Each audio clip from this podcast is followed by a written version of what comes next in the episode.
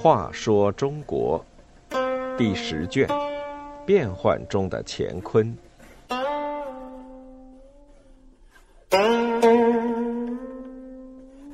七十六，荒淫无道惹风波。徐知训骄横跋扈，多行不义，终于激怒了朱景。朱景杀了徐知训，却是为徐知诰扫清了夺得大权的道路。吴王杨龙眼是个忠厚谨慎的人，徐温父子专权，他从来没有不悦的言语和脸色。徐温因此很安心，平时倒也恪守君臣之礼，对吴王表示尊重。他的长子徐知训就截然不同。仗着父亲大权在握，骄横跋扈，全不把吴王放在眼里。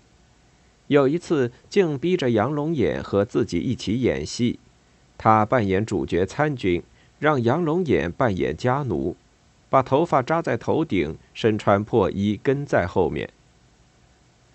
又有一次到禅智寺赏花，徐知训借酒装疯，够骂杨龙眼，杨龙眼十分恐惧，不禁哭了起来。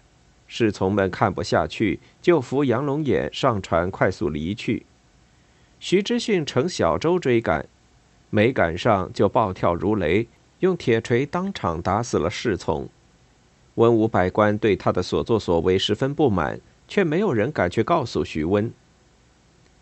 朱瑾是吴国有名的将领，当初率旌旗投奔杨行密，吴军因此声势大振。杨行密曾解下自佩的玉带相赠。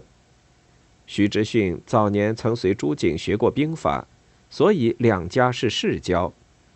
朱瑾常派人去向徐家问安，这回派去的婢女有些姿色。徐知训本是个到处追逐女色的酒色之徒，见到此女竟要施行强暴，婢女好不容易逃回朱府。侮辱婢女就是不尊重主人。因此，朱瑾很不高兴。徐知训非但不反省自己的行为不当，反而恼羞成怒，要将朱瑾贬往外地。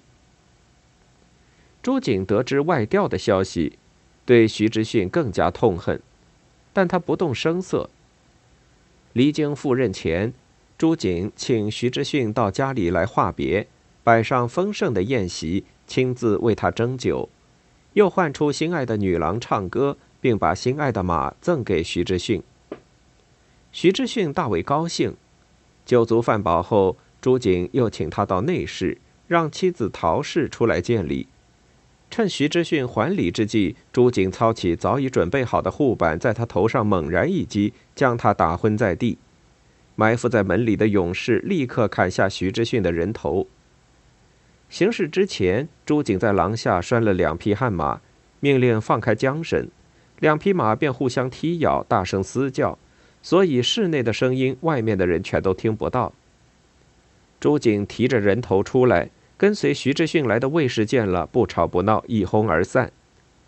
朱景直奔王府，把人头捧到杨龙眼面前，说：“我替大王除去一个大害。”杨龙眼吓得魂不附体，慌忙用衣袖遮住脸，连连说：“我什么都不知道，这事你自己担着。”说着，竟逃回内宫去了，气得朱景骂道：“你这婊子养的不能成大事。”他把徐知训的头摔在柱子上，拔剑欲出，但府门已关，内城警卫已赶来搜捕。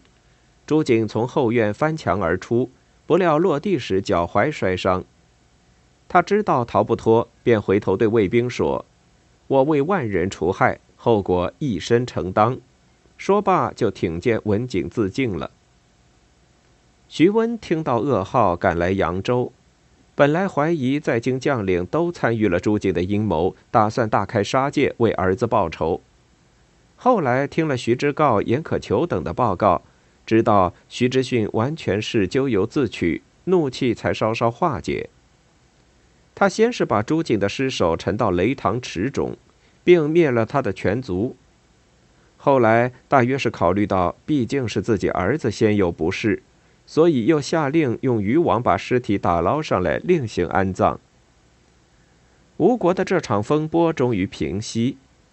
徐之逊的死，最得意的是徐温养子徐之诰，他用宋其丘的计策抢先进京，稳定局势，后来就接替了徐之逊的位置。